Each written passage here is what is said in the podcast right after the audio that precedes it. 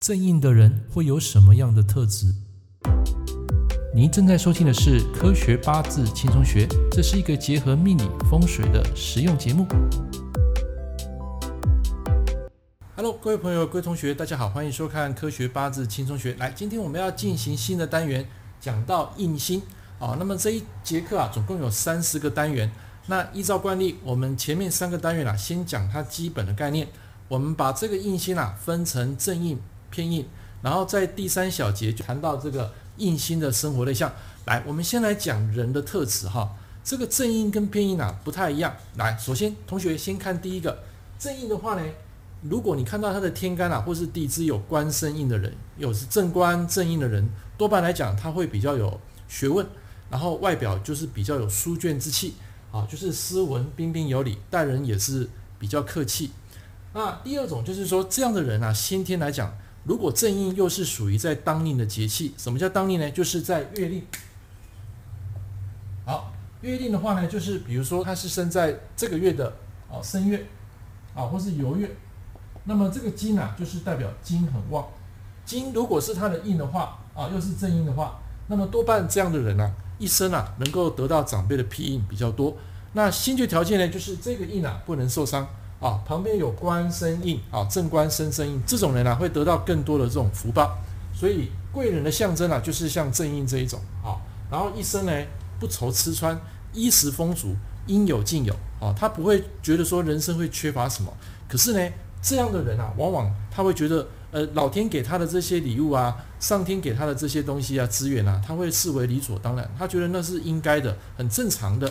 好，所以像这种正印过多的人啊。基本上小时候父母亲在教育的时候，你要给他多一点吃苦，然后让他分担一些家事啊，让他能够去学习跟人家互动相处。这样的人啊，他不但能够在未来养成更好的待人处事接物之外，都会有加分。好，所以这一个是他的第二个特质。好，第三个跟第四个啊，这两个我们分开来讲。第一个我们先讲过强的。什么叫过强呢？就是说在这个八字里面啊，不是本命。就是我们在动静态结合之后，我们会发现这个八字正印过强，这个时候呢，它印啊就会跑去克到这个食伤啊，食神跟三官。那这个时候人啊就会变得非常懒惰，什么都不想动啊，因为你们也知道嘛，印克食伤这个人就是比较没有自信啊，容易做错判断。但是如果以单一个人来讲性格的话，这样的人不但变懒惰，而且会没有责任感啊，所以这一点啊，请你们要特别注意。还有一个就是，如果小朋友他在年幼时期在那个升学考试，那父母亲呢、啊，以他的想法来要求说啊，小朋友你就要读什么样的科，按照我的方式来做，那这个时候呢，这个小朋友他就会变得容易放弃，就是说我干脆我这个科系啊，啊，包括这个学校我也不想选读了，我也不想念了，就是因为长辈给他的关系，他的意呢变得过强的时候，人呢、就会没有责任感，而且很容易放弃。所以这一点呢、啊，你们再补充一个放弃。好，那如果过弱的话呢？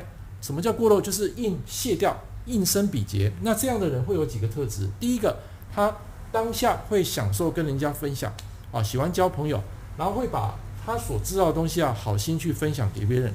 那第二种就是不喜欢读书啊，就是对那种知识类的背咏的这一种科系啊，他变得不喜欢去接触。好，他比较喜欢一些活用的东西。所以，当他易落的时候，也要注意家里的风水可能会出一点问题。好，那这个跟拼音有点像啊。我们下一堂课再讲拼音。这一堂课的话，最主要是讲正义的一些好跟不好的特质。好，还有一个就是他会变得很急躁，很没有礼貌。好，待人处事接物啊，就是目中无人啊，长没有长辈的存在啊，你可以这样子解释。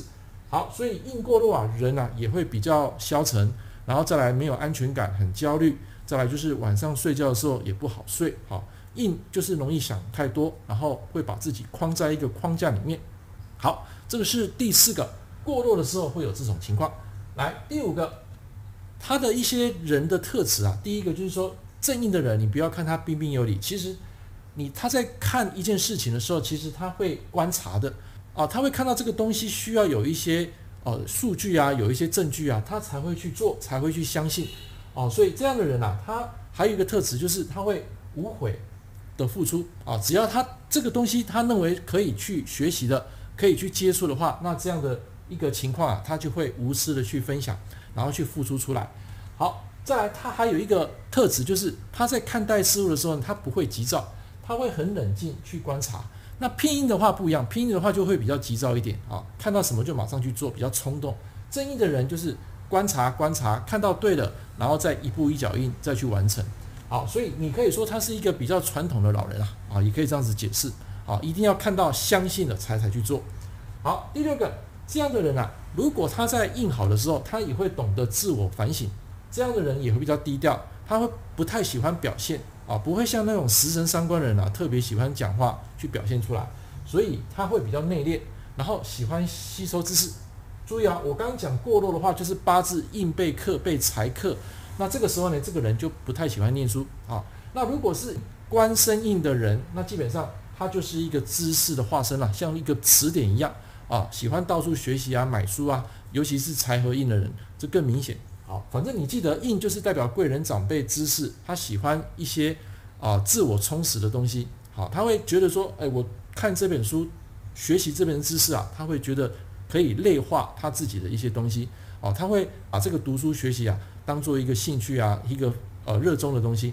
好，第七个就是这样的人，还有一个特质，我看过很多那种官生印，尤其是正官生正印的人啊，啊，还有就是七煞的人也会。就是比较容易得到这个父母亲留下来的遗产，比如说继承家里的家族事业，像我本身就是有印嘛，有印的话就会继承这个家里的这个工作啊，命理的工作我做了二十年，就是二十年前那时候我就继承爸爸的事业。那还有一个就是说可能会继承家里的房子啊、土地啊这些，只要是资产的啊，这些东西都容易得到啊长辈留给你的，所以你会发现有些人他可能出生之后呢，他没有。父母亲依靠，一切要靠自己啊，很多就是食神型的，或者是说他是属于比较独立型的、比劫的。但是如果有正印的人，他一辈子中比较容易受到这个长辈的庇荫，不愁吃穿之外，还可以得到父母亲的遗产。可是这样的人呢、我刚刚讲了，他会把这个东西视为理所当然，他认为说，呃，这个东西是长辈应该给我的，我应该得到的。所以你也可以讲说，正印的人啊，其实他上辈子修来的福分呢、是很好，所以今世啊才有很多这种。啊，庇荫啊，不愁吃穿啊，应有尽有的东西，好，那就看他这辈子怎么修啊。所以我们讲说修行啊，这个印啊，也可以代表前世今生。哦，所以前世修得好，这一辈子会有很多贵人来帮忙。好，那如果是偏印的话，也会，但是不太一样啊。这两个性格不太一样。我们在下一堂课呢会谈到这个偏印的人格特质。以上同学把这个里面的知识啊，把它做一个笔记。感谢您收听《科学八字轻松学》，我是郑老师。如果你喜欢我的节目，欢迎订阅我的频道。我们下一堂课见喽，拜拜。